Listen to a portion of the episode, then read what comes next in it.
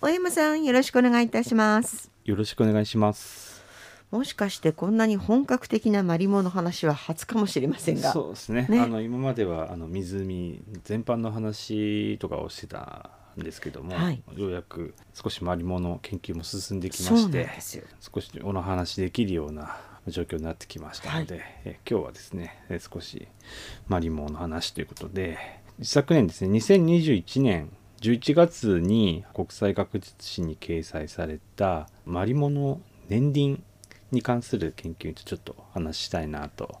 思っています。はいもうね論文の紹介になるんですけど平たく優しく教えていただきたいと思いますがそうですね、あのまあ、国際学術誌なんで、やっぱり英語なもんですから、ええなかなかね、皆さんにこう、そうねお伝えできる機会も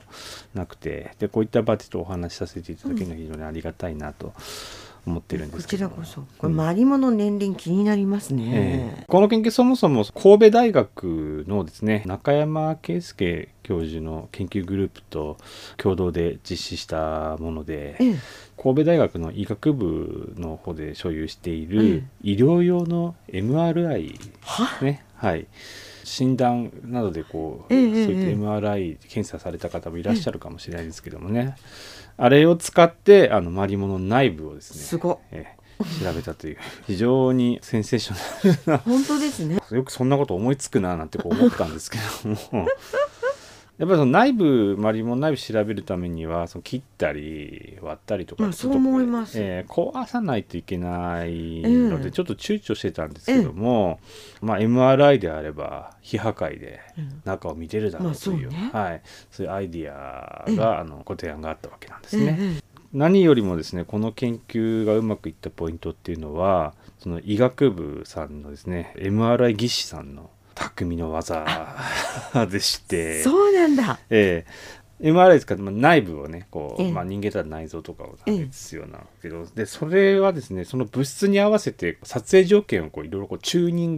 グしてあげる必要がある X 線がどのくらいこはうい透過させるかとかっていうので、撮像が変わってくええるんですよええね。でも人間はね人間に作られてますから、まあ、ある程度こういうふうにチューニングすればこういっまたあものそうがですよね見えるっていう設定はあるんですけども。宇宙人じゃないですからねええ、マリモはねそ誰もそんなことやってないですからあそもそも中をこう綺麗に撮影するっていうパラメータどうやって設定したらいいかっていうのが分からなくって、ですよねええそこがすごく大変だったらしいあもう一生懸命技師さんの方でいろいろとこう調整してええくれて、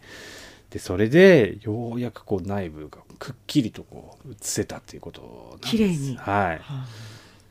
そうして撮影されたマリモの内部をこうよーく見てみると、ええこう色の濃い部分と薄い部分がですね、ええまあ、こうバームクーヘンのように等間隔に並んでへいえる構造が見えた。はあねはいはい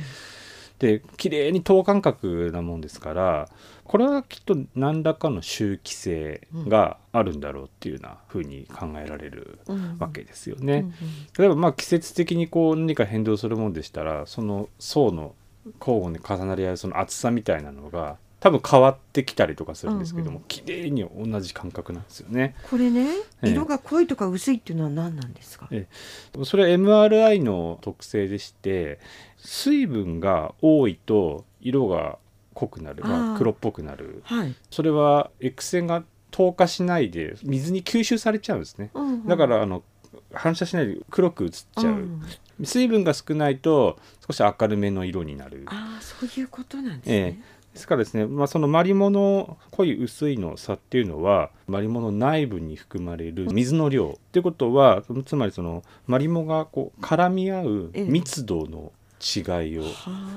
あ。表して密度がスカスカだとそこにちょっと水がたくさんこう含まれているような状態になりますし、ぎっちり詰まってるとちょっと水のいるスペースがなくなるっていうので、そういった濃淡っていうのはマリモの密度の差を表しているということなんですね。うん。マリモってこうええ回らないとえ回転してこうだんだんだんだん休憩になっていくじゃないですえ、か。そうですね、はこれい、しないとどうなるんですか。しないとですねボサボサになってくるんですね、例えば水槽の中で何年もこうええ育てていると動かないですから、うんだんだんこうまあ、高校球児み たいなちょっとゴブ狩りみたいななんかそういうあツンツンしたようなこうんう状態になるんですけども、回転してるとですね周りも同士が擦れ合ったりするので、鳴らされていくというか、うんうんえーだんだんこう艶やかな表面になってくるんですあ、つね。るっとした。えーで昔の人はまあそういうのをビロード状っていうふうに表現ほしてて、そうなんだ。えーまあ、絨毯のあるねビロードっていう絨毯のような状態っていうのは意味だとは思うんですけども、じゃあ夏のマリウマはどっちかっていうと表面滑らかなんだ。そうそうなんです。うん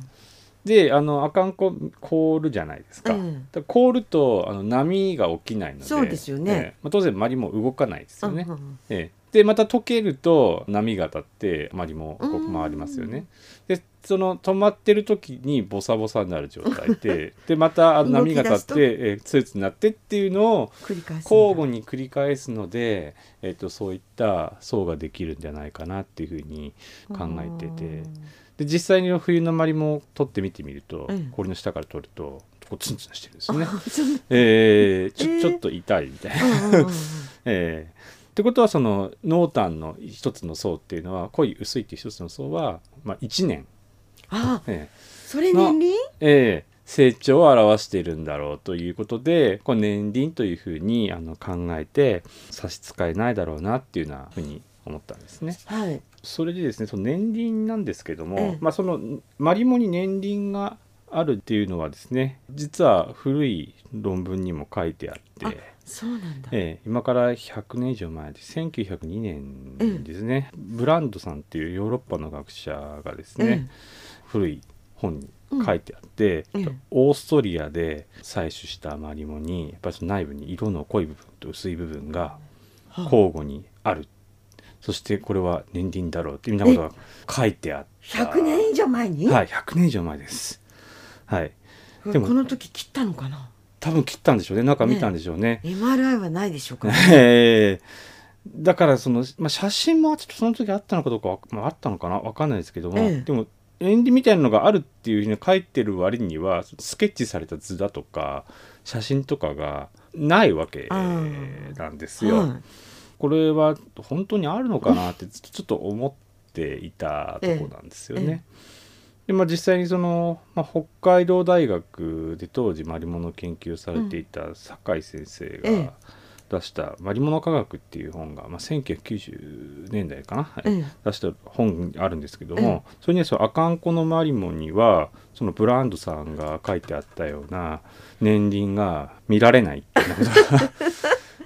ええ、書いてあって、うんうんますますなんかこの信憑性が、確かに、ええ、ちょっと気になっていて、うんでそんな時に神戸大さんが MRI でこう年輪と思われる画像をうん撮影に成功したんですよ、ね。やっぱりあかんこのマリモにも年輪あったんだあるんじゃんっていうことで、ええ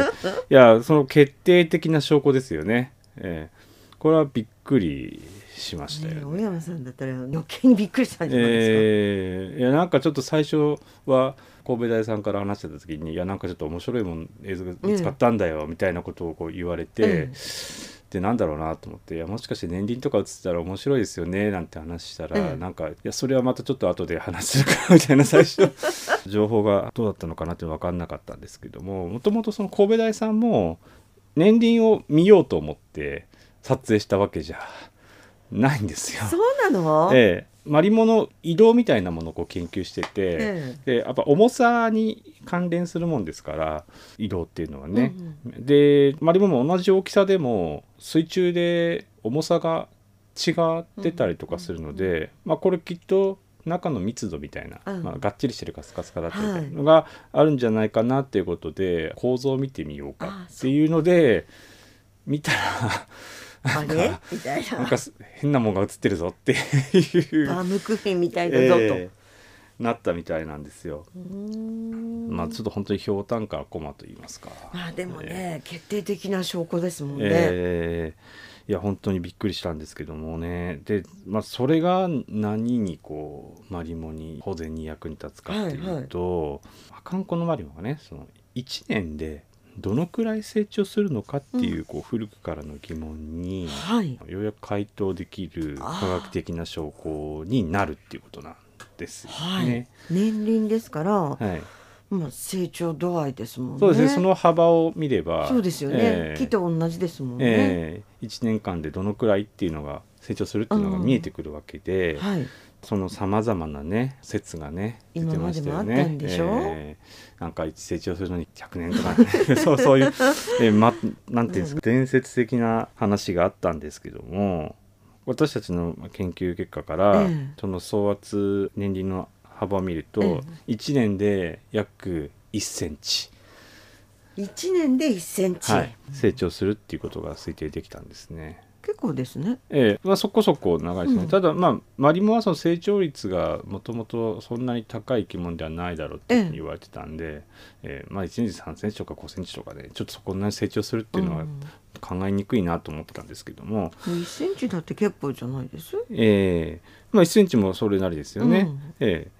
成長率についてはその1960年代ぐらいの海外の本にも実は記載されてて。えでそのスウェーデンの湖のマリモにもまあ年輪のような構造が見つかってえて、ええたとえ仮にこれ年輪とした場合直径2 0ンチのマリモはだいたい14年から16年ものなんじゃないかなあみたいなことがその1960年今から50年以上前の本に書いてある、ええだいたいまあ1年で1センチですよねそのスウェーデンのマリモもね。ですからまあ私たちの推定結果とまあほぼえまあ変わらないよねっていうような、でそれその後の海外の論文でもマリモンは1年で1センチ成長するっていうふうにこう結構いくつかの論文で書かれてたんですけどそうなのええなぜかアカンコのマリモだけはですね その異なる説がずっと出てて、えでどうして海外のマリモと成長率違うのかなっていうそうそう説明も不十分なもんですからますますこう分かってなかったんですよね。でも結局海外と一緒ってことで、そうですね。ええ。ですからまあ1センチっていうのはまあそれほど変な数字でもうんないし、なんかあかんこのマリモが特殊っていうわけではないってことですね。ええそうですね。うんまあ環境が違うっていうのはうんあるのかもしれないんですけども、ええとはいえまあ成長率で言ったら